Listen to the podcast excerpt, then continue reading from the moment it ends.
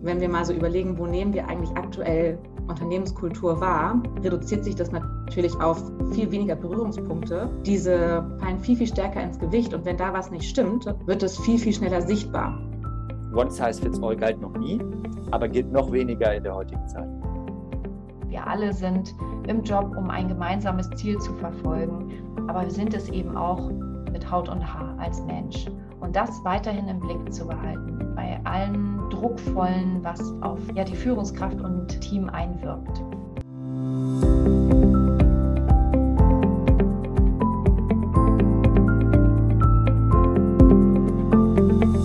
Handeln, der Podcast der Otto Group. Hallo und herzlich willkommen zu einer neuen Folge des Otto Group Podcasts. Die gesetzliche Homeoffice-Pflicht ist gefallen und auch in vielen anderen Lebensbereichen sind Lockerungen des Infektionsschutzes in Kraft getreten.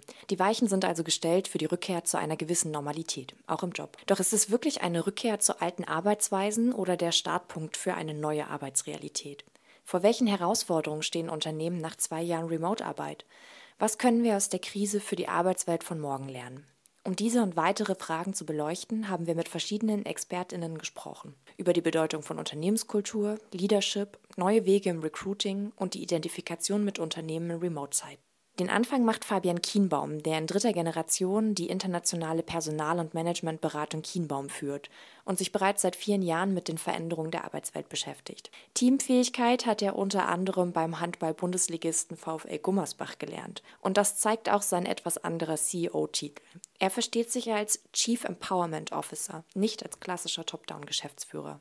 Mein Name ist Marina Lenz, ich bin Teil des Kommunikationsteams der Otto Group und Host dieses Podcasts.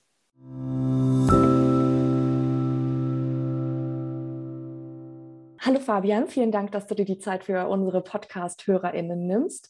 Wir blicken ja in vielen Unternehmen jetzt auf zwei Jahre Remote-Arbeit zurück. Inwiefern hat das die Arbeitswelt über die reine Präsenzfrage hinaus verändert? Äh, Anne-Marina, danke, dass ich hier die Möglichkeit habe, etwas beizutragen zu der Debatte. Ich glaube, in, in, in sehr fundamentaler Art und Weise, weil wir Erfahrungswerte gesammelt haben, ähm, natürlich immer unterschiedlich, je nach Branche, je nach Kontext, je nach Größe von Organisation. Sicherlich auch die Frage, ist man jetzt als Wissensarbeiterin, als Wissensarbeiter oder auch in der Produktion tätig. Aber unter dem Strich, äh, Strich darf man, glaube ich, sagen, wir haben Erfahrungswerte gesammelt, positiver Natur. Viele Dinge, die wir uns vielleicht vor dieser Pandemie in der Form, was Flexibilität anbelangt, so noch gar nicht vorstellen konnten. Ich glaube, das, das ist ein, ein großer Vorteil weil es uns äh, damit verbunden auch nochmal vor Augen geführt hat, wie Beruf und Leben doch vielleicht in einer anderen Form miteinander verknüpfbar sind, als wir uns das gemeinhin vorstellen konnten. Also die Flexibilität und das Vertrauen sind sehr positiv.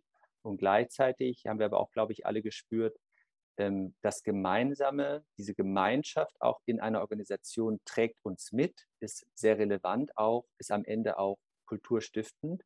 Und das wird interessant sein, zu sein, zu gucken in der Zukunft, wie das eigentlich miteinander harmonierbar bleibt, ja, sodass wir diese Grundidentität mit den Unternehmen, mit den Organisationen behalten und gleichzeitig, glaube ich, individuelle Lösungen, die sich äh, bewährt haben jetzt in dieser Phase, äh, aufrechterhalten können. Und das wird, glaube ich, für die kommenden Monate und auch Jahre sicherlich spannend sein, wie sich das so ausgeht.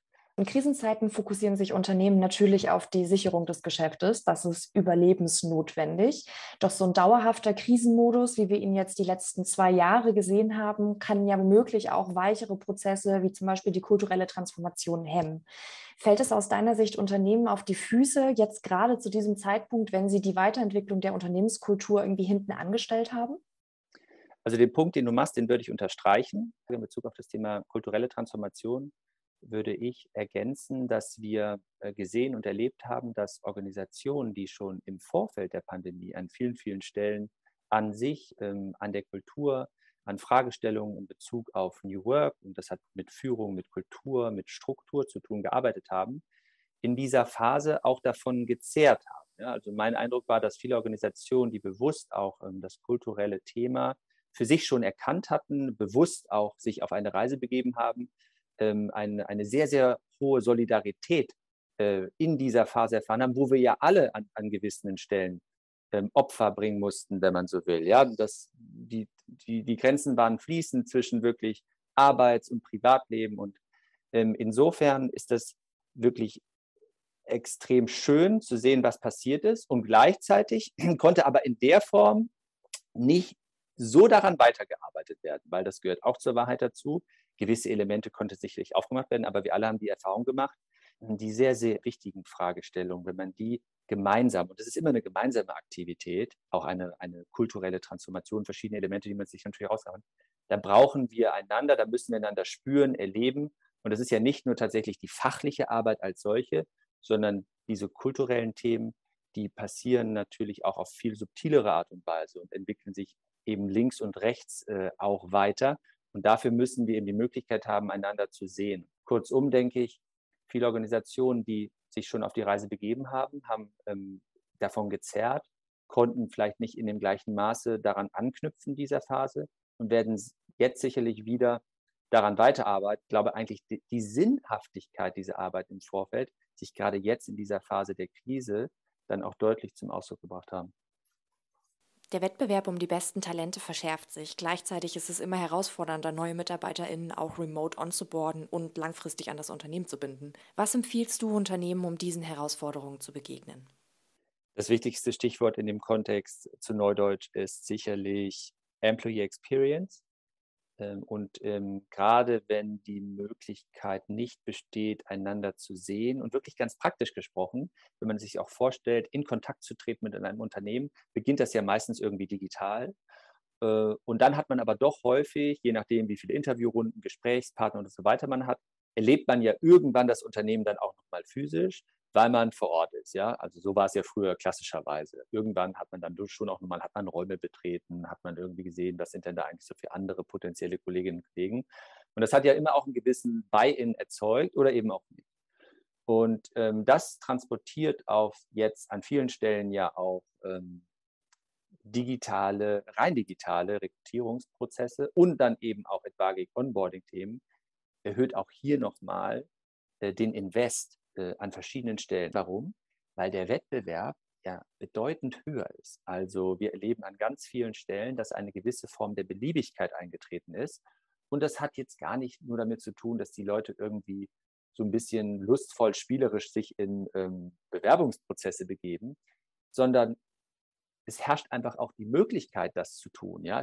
Ich glaube, vieles von dem, was wir so als Konsument äh, im, im, Zusammenspiel mit äh, irgendwelchen Unternehmen, wo wir ein Produkt kaufen, erfahren, ja, und der Umgang mit uns, das wird, finde ich, auch berechtigterweise auf Rekrutierungsprozesse und auf den Austausch mit äh, Unternehmen übertragen.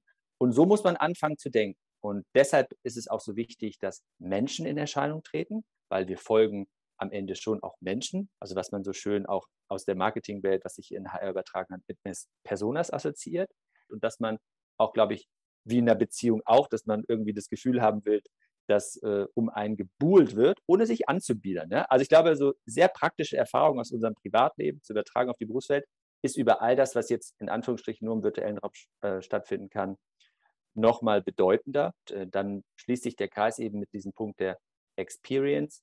Das fängt sehr, sehr früh an, also was nämlich vielleicht peripher war.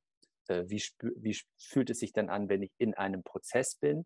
Und wie geht es dann aber auch weiter? Und das ist eine sehr, sehr große Herausforderung, da dürfen wir uns auch nichts vormachen. Ähm, damit das alles irgendwie übertragbar bleibt, müssen wir an allen Punkten eigentlich mehr Aufwand betreiben. Und das ist unterm Strich diese Aufrichtigkeit, dieses Muße aufbringen wollen, das auch kümmern wollen. Ja? Das steckt letzten Endes in, der, in diesem gesamten Prozess drin und hört ja auch dann nicht auf. Ja? Und in dem umkämpften Arbeitsmarkt, in dem wir uns gerade befinden, wird das Thema Retention und irgendwie sehr kluge Karrierepfade, Wege, irgendwie individuelle Abgleiche mit den verschiedenen Lebensphasen von Menschen äh, viel, viel wichtiger. Also One Size Fits All galt noch nie, aber gilt noch weniger in der heutigen Zeit. Danke für deine Einschätzung. Ähm, wenn wir jetzt den Blick nach vorn werfen, was glaubst du, wie wird die Arbeitswelt in Zukunft aussehen? Ähm, wenn wir im Metaverse alle zusammen virtuell arbeiten äh, und das aber als immersiv und fast so ähnlich wie echte Nähe empfinden, was, was glaubst du, wo geht die Reise hin? Ähm, ich glaube, so die ersten wesentlichen Veränderungen finden schon auch noch in der, in der physischen Welt statt, dort aber dann klug und anders orchestriert, als es in der Vergangenheit der Fall war. Ich möchte noch mal ein konkretes Beispiel machen. Es ist, glaube ich, sehr legitim zu fragen, wie zukünftig eigentlich das Büro, ähm, welchen Stellenwert das Büro einnehmen kann. Warum? Weil ähm, ich glaube, genau mit dieser Flexibilisierung und der Flexibilität, die wir an vielen Stellen haben, muss man ja irgendwie ein Angebot schaffen, das den Menschen die, die Lust äh, auch anregt, ähm, zusammenzukommen. Ja? Und dann auf der anderen Seite ist aber auch nochmal so das Übergreifende, wie können wir denn weiterhin dafür Sorge tragen, dass wir zusammen wachsen, dass wir zusammenhalten, dass wir auch transportieren können, wofür wir als Organisation stehen wollen und welche Menschen dahinter stecken. Ja? Das ist, glaube ich, total entscheidend und das sind die absoluten Grundfeste hm, in meiner Überzeugung.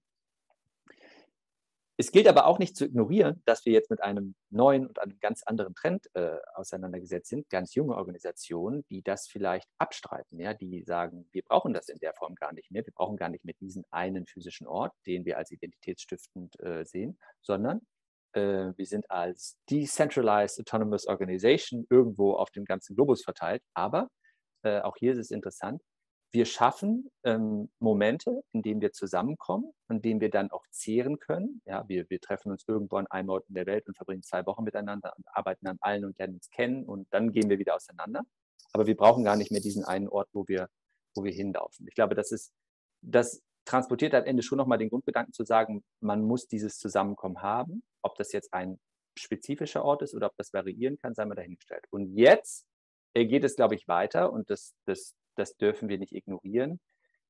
In den kommenden fünf bis zehn Jahren wird sicherlich ein, ein, ein Shift stattfinden und ähm, die virtuelle Welt nochmal eine zusätzlichere Bedeutung gewinnen. Und glaube auch, wenn wir annehmen, dass gewisse Trends und so sich verstetigen, glaube, ähm, mit den Möglichkeiten, die herrschen, wird dieser digitale Raum, das Metaverse an Bedeutung gewinnen. Und insofern, glaube ich, sind wir alle gut beraten, uns damit auseinanderzusetzen und sehr früh auch wenn es vielleicht jetzt für bestimmte Branchen noch sehr weit weg ist, immer wieder zu überlegen, es gibt erste Trends, es gibt erste Branchen, äh, was passiert eigentlich gerade auf dem Kunstmarkt und so, wo, wo wir immer wieder vielleicht Erkenntnisse daraus äh, gewinnen können, überlegen können, was bedeutet das eigentlich? Analo Analogien versuchen zu bilden, um irgendwie früh genug abzuschätzen, ähm, nicht ob, sondern in welcher Form die Relevanz sich ausprägen wird, auch in den Welten, in denen wir uns jetzt bewegen. Ja? Das ist ein Riesenkosmos, der sich gerade erst noch auftut, wo wir, glaube ich, noch irgendwie gesunde Berührungsängste haben, ähm, aber wo wir mit Neugierde hineintauchen müssen, um wirklich abzuwägen, was tut uns gut und gar nicht als Substitut zu verstehen, sondern wirklich als Bereicherung. Und damit schließt sich der Kreis zu dem, was wir so eingangs sagten, nicht? Wie, wie können wir eigentlich Berufs- und Privatleben, wie können wir das miteinander verstehen? Wie bleiben wir gleichzeitig auch Mensch und, und verstehen es, uns genügend abzugrenzen? Das wird für die Zukunft, glaube ich, total entscheidend bei aller Liebe für Flexibilität und auch Individualität. Vielen Dank für den kleinen Blick in die Glaskugel. Äh, ich nehme aus deinen Ausführungen zwei Punkte mit. Und zwar, dass Menschen noch wichtiger werden für die Identifikation mit einem Unternehmen, wenn so physische Berührungspunkte fehlen. Und gleichzeitig auch, dass du der Überzeugung bist, dass der Raum immer noch ein wichtiger Faktor für die Identifikation ist, ob virtuell oder physisch. Ich glaube, es hat so, weißt du, der, das beste Gefühl, was, glaube ich, jeder kennt, ist so der, der Grundgedanke von Heimat. Also, und Heimat spricht ja immer mehrere Sinne an. Das können Erinnerungen sein, das können Gerüche sein, das, äh, das ist aber so etwas, was irgendwo in uns steckt. Und ähm, wenn, wenn es gelänge und wenn es nur eine kleine Portion ist und dort auch wieder, egal ob das jetzt physisch oder digital ist, digital wird wahrscheinlich schwieriger sein, weil zwangsläufig weniger Sinne angesprochen sind. Aber weißt du, wenn es für Unternehmen oder Organisationen gelänge, ein Stück oder ein klein solches Gefühl zu erzeugen, ist wahnsinnig viel gewonnen, weil das in der Regel ja positiv konnotiert ist und irgendwie Anziehungskraft ausübt. Und ich glaube, das das wird eine totale Herausforderung, weil Arbeit zu investieren und auch, glaube die Angebote, es ist eine Angebotsvielfalt letzten Endes. Wir sind ja total unterschiedlich als Menschen, ja, und, und, und sprechen verschiedene Punkte an. Ähm, das aber irgendwie zu überlegen und zu entwickeln, das, das wird, glaube ich, eine hohe Kunst sein. Das wird einigen besser gelingen und anderen weniger gut.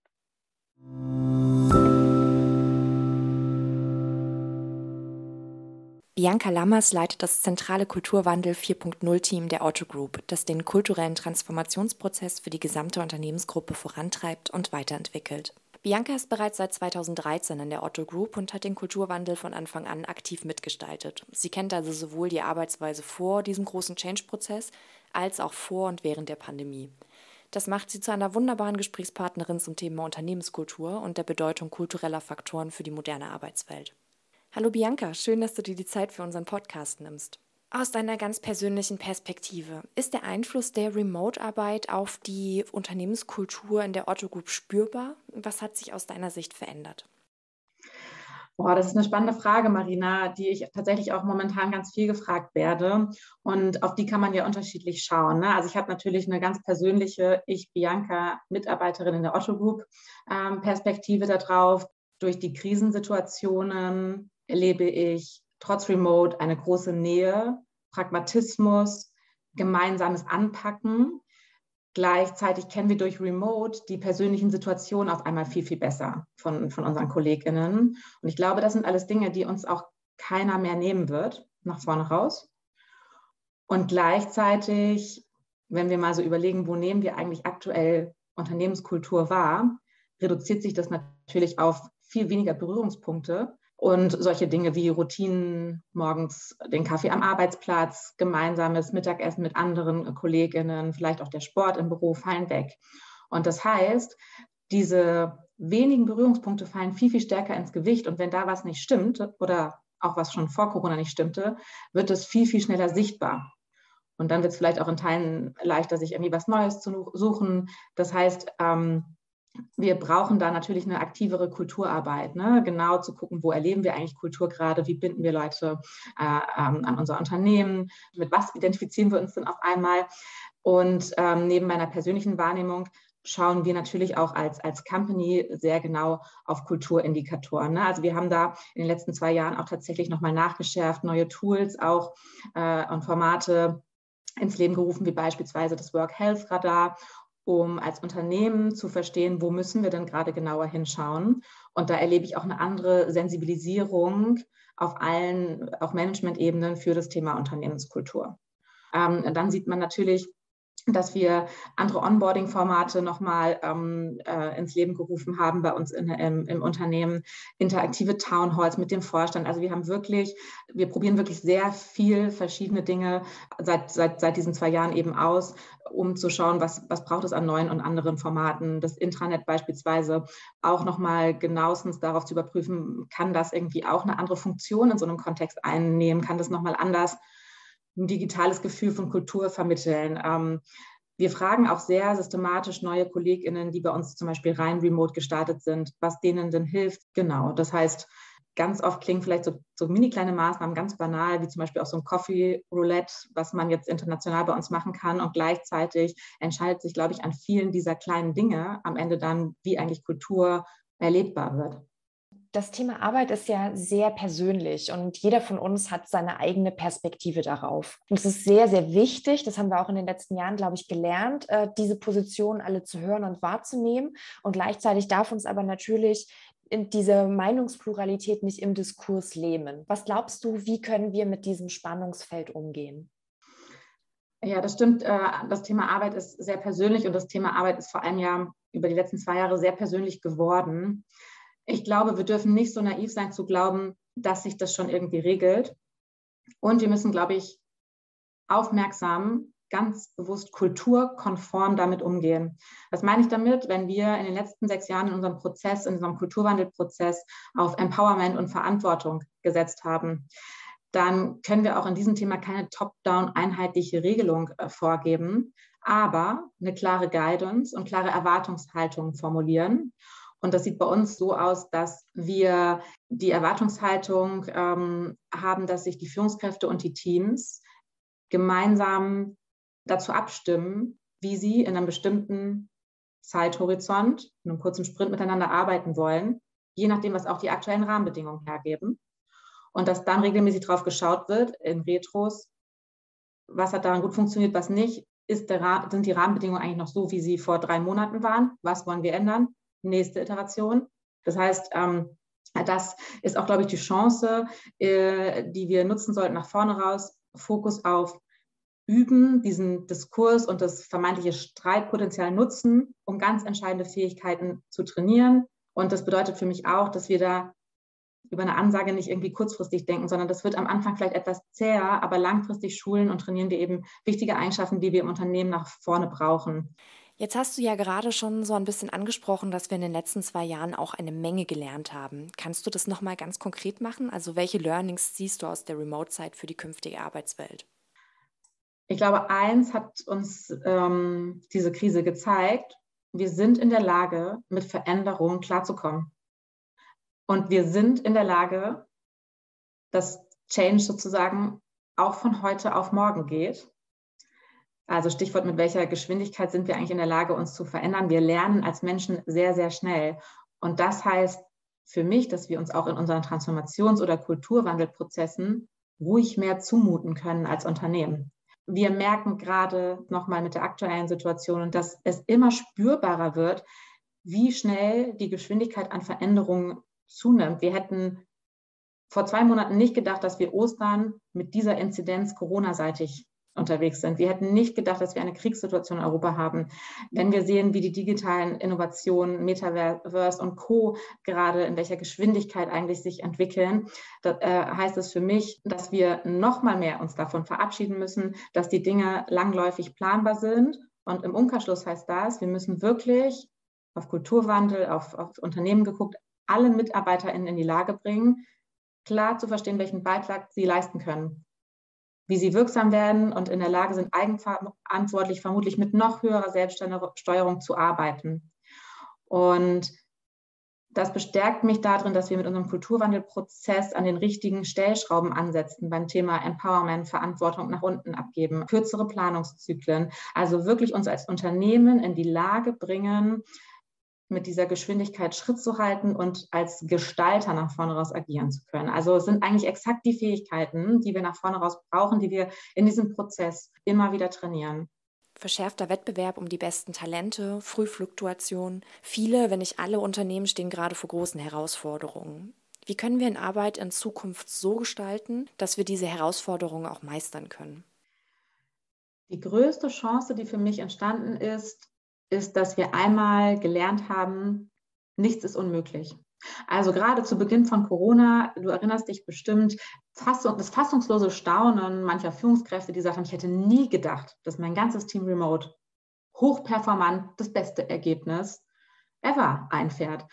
Und diese Haltung wünsche ich mir für die Diskussion nach vorne raus, denn wenn wir so auf die Situation gucken würden und nicht das rein reduzieren auf die Frage, wie viel meiner 40-Stunden-Woche verbringe ich im Büro und wie viel zu Hause, sondern tatsächlich das als Chance nutzen und sagen, wir, wir können hier Marktstandards setzen, wir können Vorreiter als Otto Group oder auch als Wirtschaftsstandort Deutschland sein in ganz neuen Arbeitsmodellen an, wo wir vielleicht heute noch, noch gar nicht die finale Fantasie für haben, aber wo wir die Fragestellung ausweiten auf, was für andere Arbeitszeitmodelle sind, sind möglich. Wir haben doch sozusagen in den letzten zwei Jahren uns selber auch nochmal anders kennengelernt. In welchen Arbeitskontexten arbeiten wir wir eigentlich wirklich gut?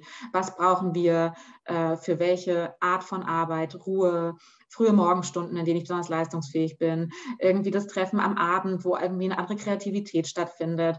Äh, auch bei Arbeitsorten, ähm, wie oft bin ich auch manchmal bei einer Kollegin zum Arbeiten gewesen und hatte mal eine ganz andere Perspektive oder saß irgendwie in einem Stadtteil statt in einem, in einem Headquarter oder so irgendwie. Ich glaube, wenn man das ähm, tatsächlich diskutiert, nicht mit der Haltung, oh Gott, oh Gott, wenn das jetzt jeder machen würde, sondern eher mit der Haltung, nichts ist, ist unmöglich und alles ist erstmal gut, was irgendwie hilft. Also mit dem gleichen Pragmatismus und dem Anpacken und nach vorne raus, wenn es hilft und für den Erfolg gut ist, dann schauen wir mal, wie es geht und nichts ist zu blöd, um gedacht zu werden, dann können da ganz, ganz spannende neue Arbeitsmodelle, wirklich zukunftsfähige Arbeitsmodelle entstehen.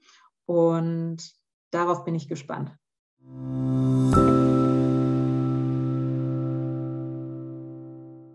Mit den Veränderungen der vergangenen zwei Jahre haben sich auch die Anforderungen an Führungskräfte gewandelt vor welchen Herausforderungen Führungspersonen stehen, welche Kompetenzen sie heute benötigen und warum das Thema eng mit neuen Karrierewegen verflochten ist, darüber habe ich mit Stefanie Carstensbock gesprochen.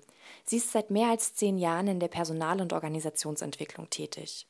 Bei Otto unterstützt die Führungskräfte und ihre Teams dabei, bestmögliche Rahmenbedingungen für die Arbeit zu schaffen. Liebe Stefanie, ja, vielen Dank, dass du dir die Zeit für das Gespräch und unsere HörerInnen nimmst. Wir blicken nun ja in vielen Unternehmen auf zwei Jahre Remote-Arbeit zurück. Ähm, das war eine Zeit, die sehr stark von Unsicherheit geprägt war. Was bedeutet das aus deiner Sicht für die Rolle von Führungskräften? Mit welchen neuen Herausforderungen haben sie sich vielleicht auch an dich gewendet?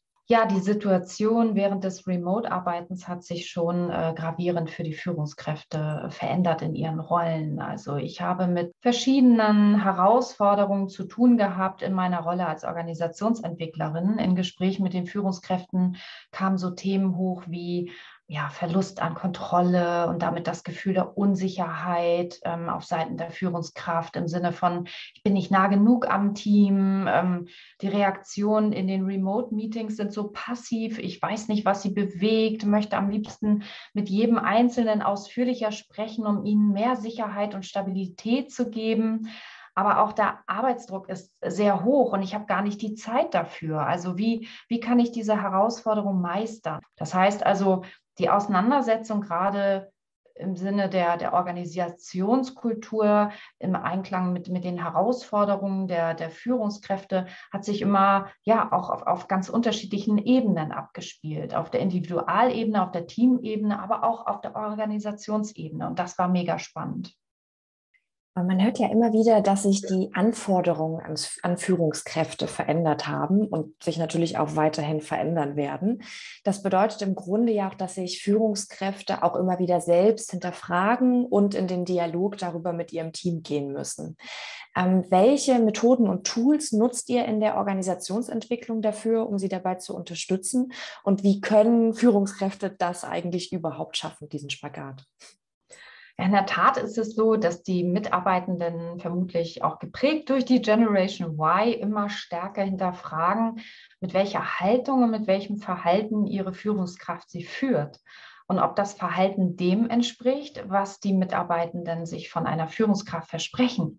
Deshalb ist die Führungskraft gut beraten, wenn sie zum einen immer auch mal sich selbst hinterfragt, welche Wirkung sie durch ihr Verhalten erzeugt und Ausgangspunkt dafür sollte sein, dass es im Unternehmen ein kulturelles Thema gibt, was entwickelt werden soll.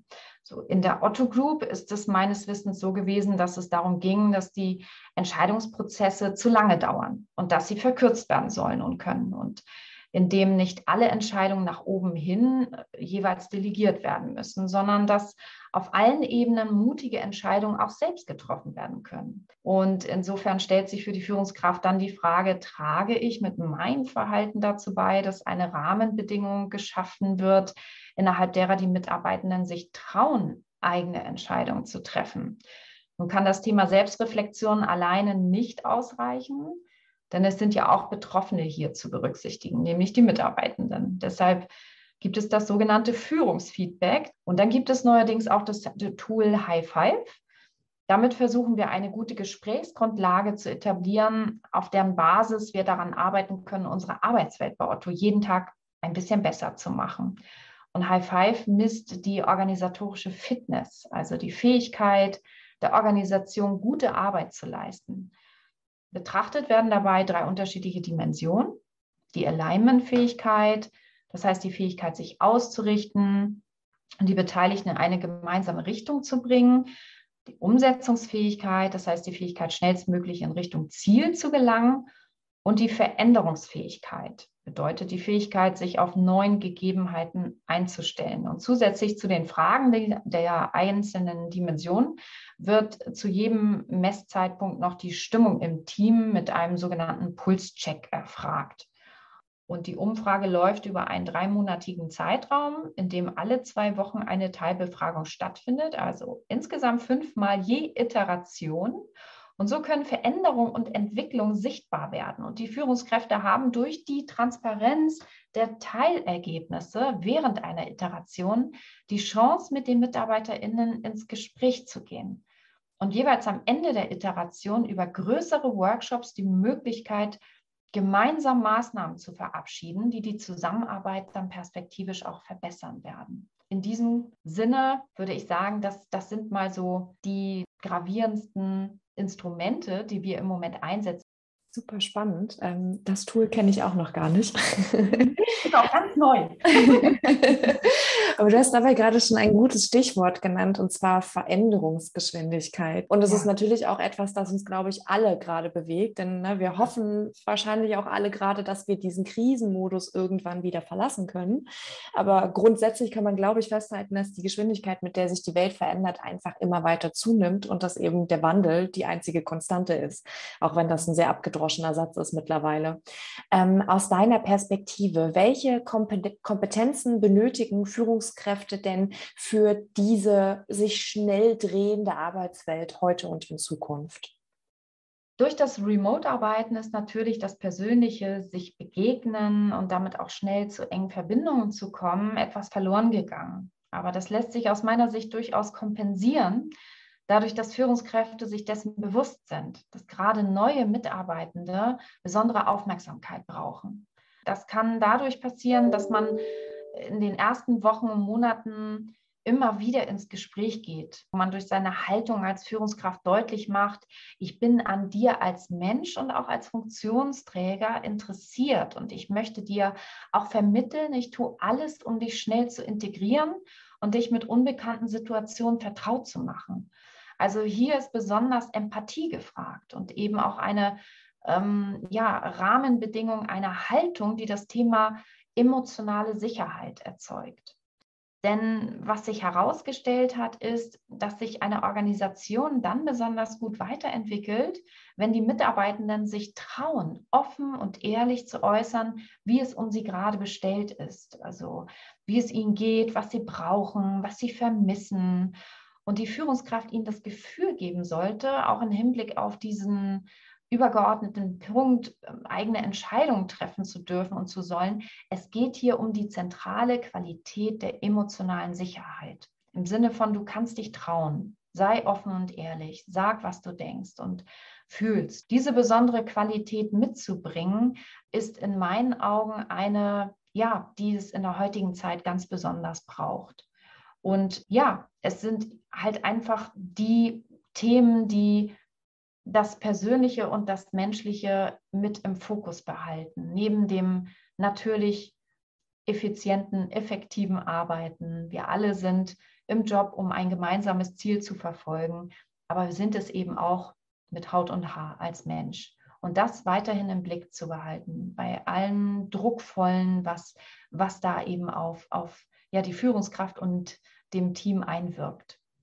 Und obwohl das auf eine gewisse Art und Weise eigentlich relativ simpel klingt, ist es alles andere als das und erfordert sicherlich ein ganz besonderes Mindset und auch einen bestimmten Persönlichkeitstyp, oder? Ähm, ist das auch einer der Gründe, warum es heute in der Otto Group neben den klassischen Führungslaufbahnen auch sogenannte Expert Careers gibt? Also früher wurden vor allem diejenigen Führungskraft, die fachlich ausgesprochen gut performten und darüber den einzig möglichen Weg auf der Karriereleiter einschlugen.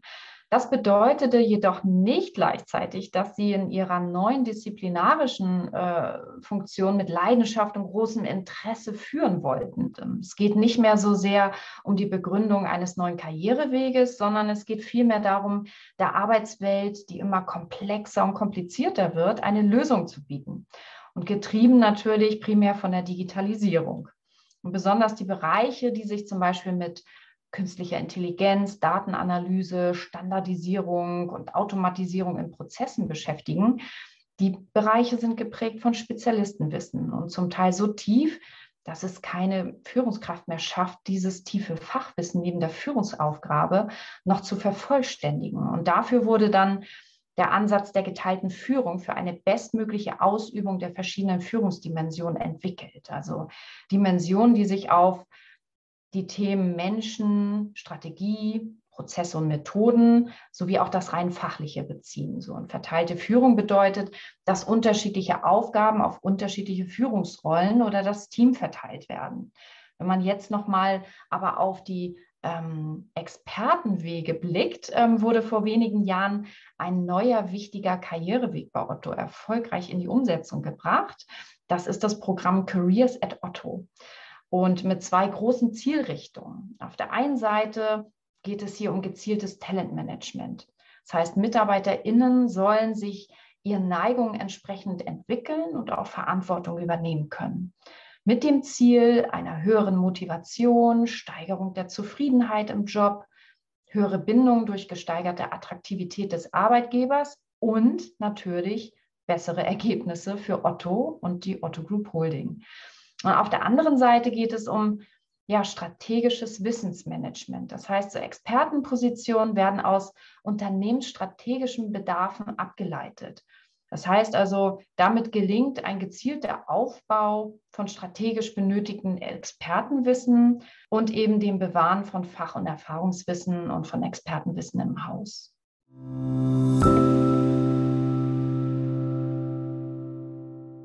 Der Wettbewerb um die besten Talente wird immer schärfer. Gleichzeitig war es für Mitarbeitende vielleicht nie so leicht wie heute, den Arbeitgeber zu wechseln. Und insbesondere neue KollegInnen nutzen diese Möglichkeit auch stärker, als es vielleicht früher der Fall war. Es ist also ganz klar, wir brauchen neue Recruiting-Strategien, kreative neue Maßnahmen zur Mitarbeiterbindung und vor allem Ideen, wie die Unternehmenskultur auch ohne physische Präsenz erlebbar wird. Ich habe verschiedene Konzernunternehmen aus der Otto Group gefragt, wie sie diesen Herausforderungen begegnen. Bonprix hat das Recruiting bereits vor der Pandemie neu aufgestellt. Was das genau bedeutet und auf welche Recruiting-Maßnahmen das Unternehmen gerade jetzt verstärkt setzt, hat uns Isabel Stiller erzählt. Sie ist Referentin Employer Branding im Personalmarketing von Bonprix. Wir befinden uns immer mehr in einem Arbeitnehmermarkt und auch wir bei Bonprix ähm, haben versucht, uns dieser Entwicklung entgegenzusetzen und Maßnahmen zu ergreifen. Und wir haben aber bereits schon vor der Pandemie ein Modell zum agilen Recruiting entwickelt, was wir aber in der jetzigen Zeit noch stärker intensiviert haben. Das heißt, wir wollen mit differenzierten Suchstrategien um einen optimalen Ressourceneinsatz unser Budget dort platzieren, wo es am wirksamsten ist, um die besten Talente schnellstmöglich für uns zu begeistern. Bedeutet konkret, dass wir uns ähm, innerhalb der Recruiting-Organisation so aufstellen, dass wir je nach Bedarf neue inhaltliche Schwerpunkte setzen, unsere Ressourcen optimal einsetzen. Dafür sind wir nah am Markt, aber auch nah an der Organisation und im Austausch mit den Fachbereichen. Wir verstehen uns als Full-Service-Recruiting-Organisation und sind dabei Owner des gesamten Recruiting-Prozesses. Das beinhaltet neben der starken Beratungsleistung Richtung Fachbereich ähm, auch, dass wir intensiv innerhalb der Personalabteilung über alle Disziplinen hinweg zusammenarbeiten und schauen uns wirklich je Vakanz die optimale Suchstrategie an. Und wir setzen auch auf ein talentorientiertes Recruiting, bauen uns ein Netzwerk auf, ähm, um so Kandidaten auch perspektivisch an uns zu binden. Und auch der interne Markt spielt natürlich eine große Rolle, also auch da Talente zu fördern und Stellen auch intern zu besetzen. Konkret, ähm, was es an Maßnahmen bedeutet, also wir haben im Employer Branding zum Beispiel ähm, uns jetzt stark auf zielgruppenspezifische crossmediale Kampagnen fokussiert. Das heißt, wir möchten Menschen auch da finden, wo sie sich aufhalten und sie crossmedial ansprechen wir haben äh, im Bereich Active Sourcing ähm, zum einen Ressourcen aufgebaut, aber auch äh, Lizenzen in verschiedenen Portalen erweitert, weil wir auch feststellen, dass die Direktansprache von Kandidaten eine sehr, sehr große Rolle spielt. Und ähm, wir haben auch für bestimmte Positionen ähm, kürzlich unser Headhunter-Netzwerk nochmal erweitert, da auch nochmal Menschen anzusprechen. Und jetzt ganz aktuell haben wir auch so einige Tech-Stellen ähm, auf Jobbörsen für ukrainische Geflüchtete geschaltet, um auch da in, ja, in die Richtung etwas zu tun. Mit Irene Oxinoglu haben wir darüber gesprochen, wie es weitergeht, wenn erfolgreich neue Kolleginnen gefunden sind und bei Bonprix starten. Irene ist Senior Consultant People Strategy and Corporate Culture und beschäftigt sich intensiv mit der Frage, wie die Unternehmenskultur für neue MitarbeiterInnen erlebbar wird und wie sie die Arbeitsweise bei Bonprix kennenlernen können. Unsere neuen Kolleginnen erwartet bei Pompeii eine hybride Arbeitswelt. Das bedeutet, wir arbeiten nach dem Activity-Based Work im Grundprinzip dort, wo es für das Team und die Aufgabe am effektivsten ist. Dahingehend werden unsere Flächen auch gerade entsprechend sukzessive umgebaut. Dies kann am Ende des Tages sowohl im Büro sein, wie aber auch remote von überall aus Deutschland. Aber als kreatives Markenunternehmen ist bei uns die kulturelle Zusammenarbeit und der kulturelle Zusammenhalt besonders wichtig. Deshalb liegen uns gemeinsame Begegnungen nach wie vor extrem am Herzen, sei es persönlich vor Ort oder aber auch virtuell durch zum Beispiel Kollektivformate wie unsere sogenannten Lagerfeuer-Sessions, aber auch Infotage für neue Kolleginnen oder unsere Lerninitiative Hashtag wieder was gelernt. Ach, und es gibt so vieles mehr. Ich würde einfach sagen, am besten bewerbt ihr euch bei uns und macht unsere Kultur miterlebbar. Die Witt-Gruppe sitzt in der Oberpfalz, einer eher ländlich geprägten Region, in der der Wettbewerb um neue Talente sich schon seit jeher von dem in den Metropolregionen unterscheidet. Das Unternehmen geht deswegen schon seit längerem neue kreative Wege im Recruiting. Welche Erfahrungen die Witt-Gruppe während der Pandemie gemacht hat und wie sie sich auf den verstärkten Wettbewerb um die größten Talente eingestellt haben, hat uns Susanne Kröber erzählt. Susanne ist bereits seit 13 Jahren im Unternehmen und leitet die HR-Abteilung der WIT-Gruppe. Auch wir haben uns für entschieden, unseren Mitarbeitenden eine Mischung aus Remote, virtueller Arbeit, Präsenzarbeit, hybrider Arbeit anzubieten. Und zeitgleich heißt es für uns natürlich auch im Employer Branding, dass auch wir im Personalmarketing genau das widerspiegeln wollen ähm, und eben auch dort diesen Weg gehen. Und wir haben während der Corona-Phase schon angefangen, viele Formate umzustellen ähm, und zwar nicht nur eins zu eins übertragen, äh, zu übertragen von einem Präsenz auf ein virtuelles Format, sondern uns auch natürlich überlegt, wie muss so ein gutes, erfolgreiches virtuelles Format auch stattfinden waren damit sehr erfolgreich und werden den Weg auch weiter in der Zukunft beschreiten. Dann allerdings auch wieder in einer Mischung zwischen Präsenzformaten und virtuellen Formaten. Und gerade im, im Tech-Bereich, im IT-Bereich bietet sich das natürlich an. Also ich habe mal so ein paar Beispiele mitgebracht, so über unterschiedlichste Zielgruppen auch. Für Schüler bieten wir virtuelle ähm, Schülerpraktika an über eine Woche. Wir werden in Zukunft natürlich auch wieder in die Präsenzschülerpraktika gehen, weil ich glaube, dann ist so ein Unternehmen richtig erlebbar. Aber wir werden auch die virtuellen Praktika weiterführen, ähm, weil die sind richtig gut angekommen. Ähm, das heißt auch über den virtuellen Weg so einen Unternehmenseinblick zu bekommen, Schüler mit Fachbereichen zusammenzubringen, über kleine praktische Challenges, sie auch an ja, an die Tätigkeiten und Jobprofile, Ausbildungsberufe hier in der WIT-Gruppe so ein bisschen näher zu bringen. Wir haben darüber hinaus beispielsweise unsere School of Hackers. Ähm, School of Hackers ist auch ähm, für Schüler ähm, ja eine Art virtueller Programmierkurs mit kleinen Coder-Challenges. Wir haben jetzt vor zwei Wochen unseren Dev-Talk durchgeführt. Vor Corona waren wir noch ganz klassisch im IT-Barcamp unterwegs. Das Format haben wir in ein virtuelles Meetup-Format umgewandelt. Wir hatten jetzt knapp 100 Teilnehmende dabei, gerade für die sage ich mal, Zielgruppe der Professionals ähm, hier in der Region, aber natürlich auch überregional. Das ist ja die große Chance auch in den virtuellen Formaten, über IT, über künstliche Intelligenz zu sprechen und da wirklich Einblicke auch in die WIT-Gruppe geben zu können. So ein ganz aktuelles Thema, wo wir gerade dran sind, ist, wir haben ich glaube, so vor einem Jahr, bevor, bevor Corona eingeschlagen ist, ähm, vielleicht auch schon ein bisschen länger her, hatten wir ein großes E-Sports-Event bei uns im Haus. Ähm, das ist sehr, sehr gut angekommen. Ähm, seitdem gibt es eine E-Sports-Betriebssportgruppe. Also das Thema lässt uns nicht so wirklich los und wir prüfen jetzt gerade, wie wir auch in Zukunft ähm, zum Beispiel in Kooperation mit einem regionalen E-Sports-Bundesliga-Verein da auch weiter in die Kooperation gehen können und da weitere Formate in Präsenz, aber eben auch virtuell anbieten zu können. Auch die Bauergruppe, die in Burg Kunststadt in Bayern sitzt, hat einen eigenen Weg entwickelt, um mit den aktuellen Herausforderungen am Arbeitsmarkt umzugehen. Patrick Mehling ist Personalreferent in der Bauergruppe und hat uns erzählt, wie genau dieser Weg aussieht. Wir in der Bauergruppe haben schon vor Corona damit begonnen, unseren Recruiting-Prozess immer stärker auf unsere eigenen hausinternen Talente abzustimmen. Während Corona haben wir unsere Bemühungen dahingegen noch intensiviert, sodass wir im abgelaufenen Geschäftsjahr eine stattliche Besetzungsquote bei Spezialistenpositionen von 68 Prozent aus eigenen Reihen realisieren konnten. Darunter fallen zum Beispiel die Einstellung von Azubis in weiterführende Aufgaben, die Übernahme von Werkstudentinnen und Hochschulpraktikantinnen in Festverträge, aber auch die Querversetzung von langjährigen Kolleginnen innerhalb unserer Unternehmensgruppe. Bei der Besetzung vakanter Führungsaufgaben sind wir sogar noch etwas erfolgreicher gewesen. 92 Prozent unserer Aufgaben mit Führungsverantwortung konnten wir im abgelaufenen Geschäftsjahr durch eigene Talente besetzen. Schaffen konnten wir das durch einen Change in den Köpfen aller beteiligter Fachbereiche, aber auch bei uns im Bereich Personal. Wir warten nicht mehr so oft auf die 100-prozentige Lösung bei Stellenbesetzungen, sondern geben Perspektivkandidatinnen frühzeitig die Chance, sich in neue Themen einzuarbeiten und sich zu beweisen.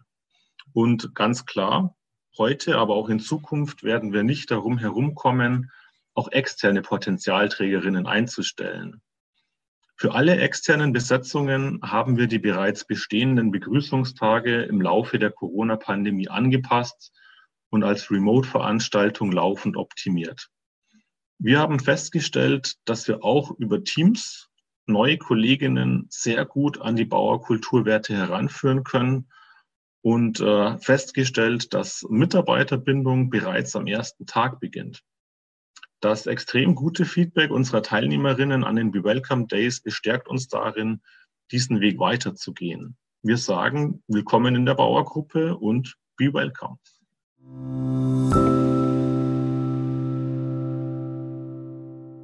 Und damit sind wir auch am Ende dieser Folge angekommen. Wenn ihr mehr zum Arbeiten bei der Otto Group oder unserem Kulturwandel erfahren möchtet, besucht doch ottogroup.com. Dort findet ihr auch eine konzernweite Jobbörse und wir freuen uns über jede Bewerbung. Folgt uns natürlich auch sehr gerne auf Twitter und LinkedIn. Alle Links findet ihr wie immer in den Show Notes. Bis zum nächsten Mal.